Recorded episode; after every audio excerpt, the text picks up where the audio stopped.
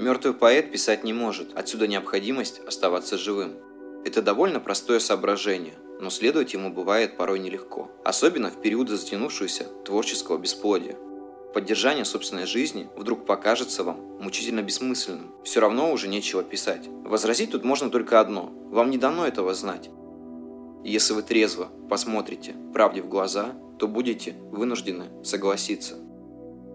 Потому что истории известны самые невероятные случаи.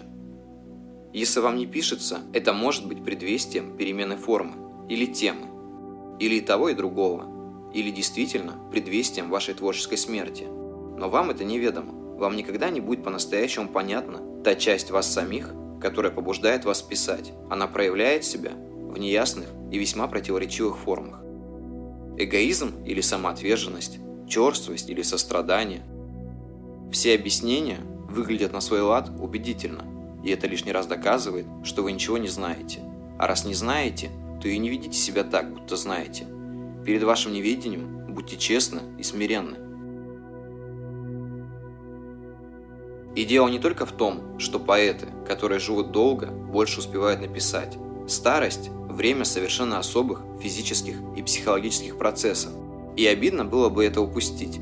Вместе с тем, надо признать, выжить необычайно трудно. Теоретически можно избрать стратегию Песоа – найти какую-нибудь скромную службу, ничего не публиковать и тихо ждать смерти. Однако на деле это таит серьезные трудности. Ощущение, что время уходит впустую, что вы не на своем месте, что вас недооценивают. Все это очень скоро станет невыносимо. Пьянство практически неизбежно. В итоге вас ждет желчность и озлобление, а за ними неминуемая апатия и полное творческое бесплодие. Как видите, этот путь имеет свои минусы, но в принципе он единственный. Не забывайте о психиатрах, они выписывают больничные листы. Однако длительное пребывание психушки следует исключить, слишком вредно. Это средство крайнее, и к нему можно прибегать лишь как альтернативе жизни под мостом. Формы социальной помощи, пособия по безработице надо использовать в полной мере, ровно как и финансовую поддержку более состоятельных друзей.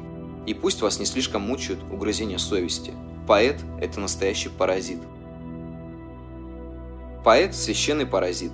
Подобно Скоробею в Древнем Египте, он может благоденствовать на теле богатого, развращенного общества, но есть для него место и в сердце общества сильного и аскетичного.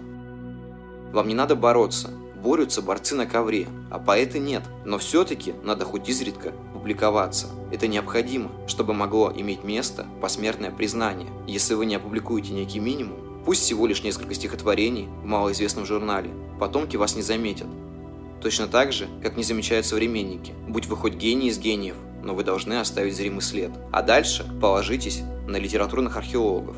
Они откопают все остальное. Не исключено, что из этого ничего не выйдет. Так часто бывает. Но нужно, по крайней мере, раз в день повторять себе, что главное сделать все, что в ваших силах. Полезно изучать биографии любимых поэтов. Это поможет избежать некоторых ошибок. Следует усвоить, что проблема материального выживания не имеет хорошего решения, зато плохих имеет очень много. Вопрос, где лучше жить, как правило, не стоит. Будете жить там, где получится. Старайтесь лишь избегать слишком шумных соседей, которые сами по себе способны довести кого угодно до полной интеллектуальной смерти. Временное трудоустройство может дать некоторые познания относительно функционирования общества – не бесполезные в принципе для какой-нибудь будущей книги. Жизнь на дне в качестве маргинала приносит знания другого рода. В идеале следует чередовать. Другие виды жизненного опыта, такие как гармоничная сексуальная жизнь, брак, дети, тоже весьма полезны и плодотворны, но они почти недостижимы. В плане художественном это области, по сути, не освоены. Жизнь ваша будет длиться, как правило, между горечью и тревогой. В обоих случаях может помочь алкоголь. Главное – заполучить передышку, чтобы писать. Передышки будут краткими, постарайтесь ими пользоваться. Счастья бояться не надо, его нет.